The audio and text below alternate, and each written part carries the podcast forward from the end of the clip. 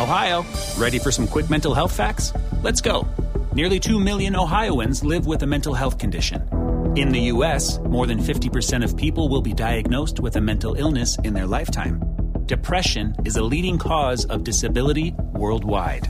So, why are some of us still stigmatizing people living with a mental health condition when we know all of this?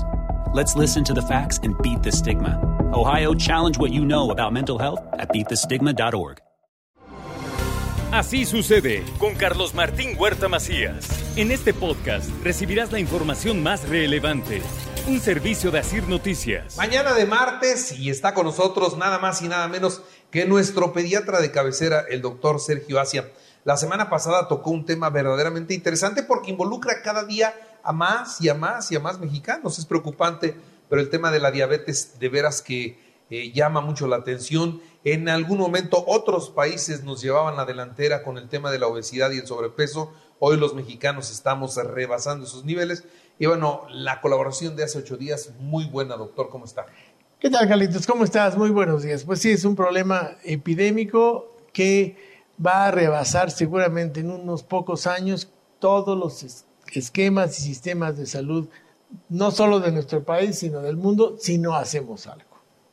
Pues sí, y no estamos haciendo eso. No, no, no tenemos. Algo no lo estamos haciendo. No tenemos una política de Estado para detener esa pandemia que es la obesidad y por ende la diabetes y sus complicaciones. Es triste. Oiga, este, usted siendo pediatra seguramente tendrá una respuesta a esto que le voy a decir.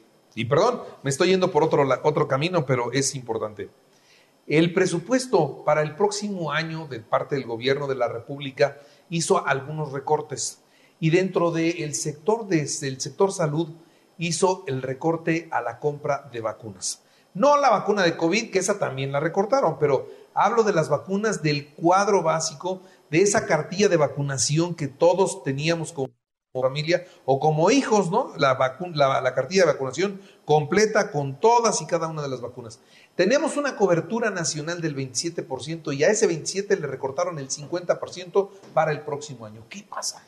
Es criminal, Carlitos. Eh, las vacunas son el procedimiento médico, la, maniobra médica que costo-beneficio ocasiona, es mucho mejor. O sea, eh, no, poner un hospital, poner una terapia intensiva es algo muy caro. Vacunar a los niños es relativamente barato y la protección es a largo plazo y toda la vida. Los beneficios son enormes riesgos son mínimos y los gastos son muy, muy pequeños comparados con tratar la enfermedad o sus secuelas. Es, es lo que no, no podemos entender los pediatras cómo han desaparecido las campañas masivas de, de, vacunación, los días nacionales de vacunación, la, la cobertura de, de, nuestros niños es mínima. Estamos esperando tristemente un rebrote de sarampión. No ha dado sarampión en México porque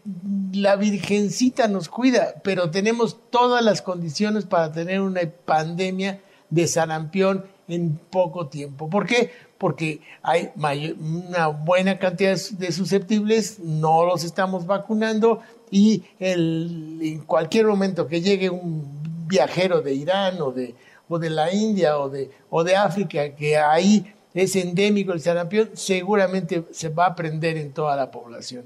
El, riesgo es muy grande y no entiendo por qué las autoridades no, no asumen su responsabilidad y no retoman esas políticas que tanto trabajo nos, nos costaron desde el doctor Kumate, desde, desde, todos los demás secretarios de salud que son que fueron realmente muy cuidadosos en, en que México tuviera un esquema de vacunación de los mejores o si no, el mejor del mundo.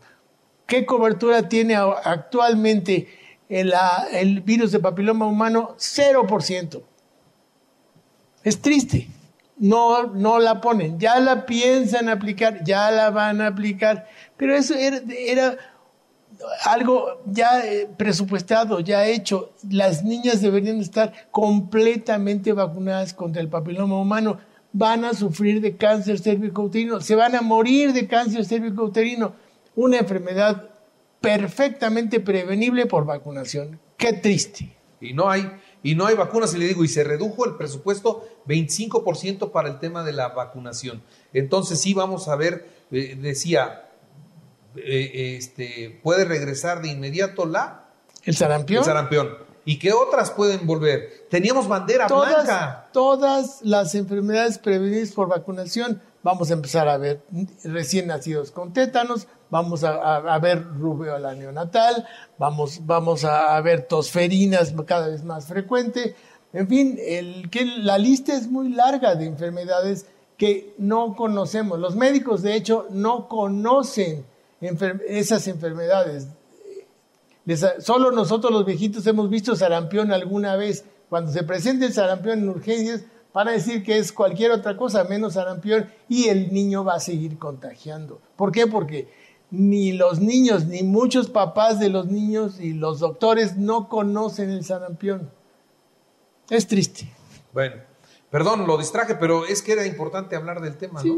Pues bueno, pues para concluir este tema, es muy importante que los padres tengan mucho cuidado en tener los esquemas completos. Y si, el, el, gobierno no se los puede dar, pues traten de, eh, gasten una lanita y vayan a vacunarse, aunque sea en el medio privado, pero protejan a sus niños, a sus niños en contra de estas enfermedades que son muy, muy graves y potencialmente fatales o pueden ocasionar secuelas irreversibles. Volviendo al tema del sarampión, el sarampión deja secuelas auditivas, cuántos niños sordos hay, secuelas neurológicas, cuántos niños con retraso mental hay, secuelas en el sistema inmunológico. El sarampión es una enfermedad que deprime el sistema inmunológico y borra eh, la memoria inmune, o sea, como que resetea el sistema inmunológico y toda la experiencia que hayan tenido los niños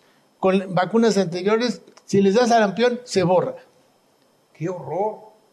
O sea, no, no me imaginé los alcances del sarampión. Es que uno piensa, el sarampión son ronchitas y es calentura y es natural que se enfermen y así vivimos. No es cierto. Si existe una vacuna contra cualquier enfermedad, es preferible vacunarse que sufrir la enfermedad salvaje. Eso es un hecho. Es muy importante. Primero vacunarse antes que sufrir la enfermedad. Y ahora existe ahí una tendencia de que pues debemos enfermarnos porque es algo natural y los niños deben tener defensas naturales. Falso. Si hay una vacuna, es preferible la vacuna que la enfermedad. En el COVID lo vemos. ¿Queremos evitar el COVID largo? Vacunémonos.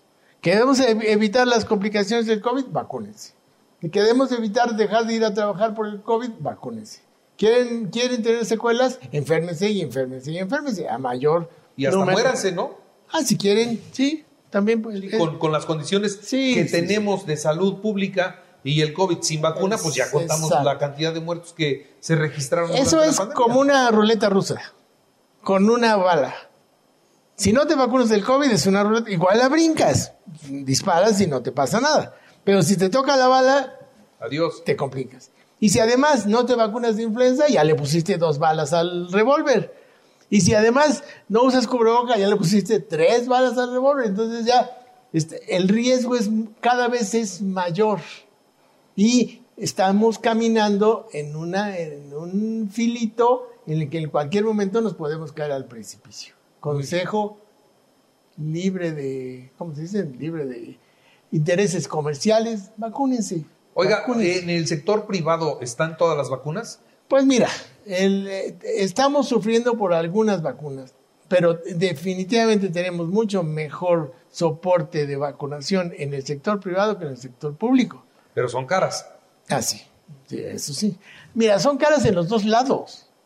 Cuestan lo mismo. Sí, nada más que en el sector público, pues antes nos daban la vacuna y no nos costaba nada. es una responsabilidad social del gobierno por ponernos la vacuna. El doctor Kumate tenía un concepto, la igualdad inmunológica. No podemos tener igualdad económica, no podemos tener igualdad cultural, pero, por lo menos tenemos, debemos tener una igualdad inmunológica en que todos los mexicanos tengamos el mismo estatus de defensa en contra de las enfermedades. Eso era posible, ahora no es posible y es un exhorto a las autoridades para que retomen esos programas y volvamos a tener esas coberturas tan altas que abatieron la mortalidad infantil y prolongaron la, esperanza de vida igual o mejor que muchos países. Muy bien.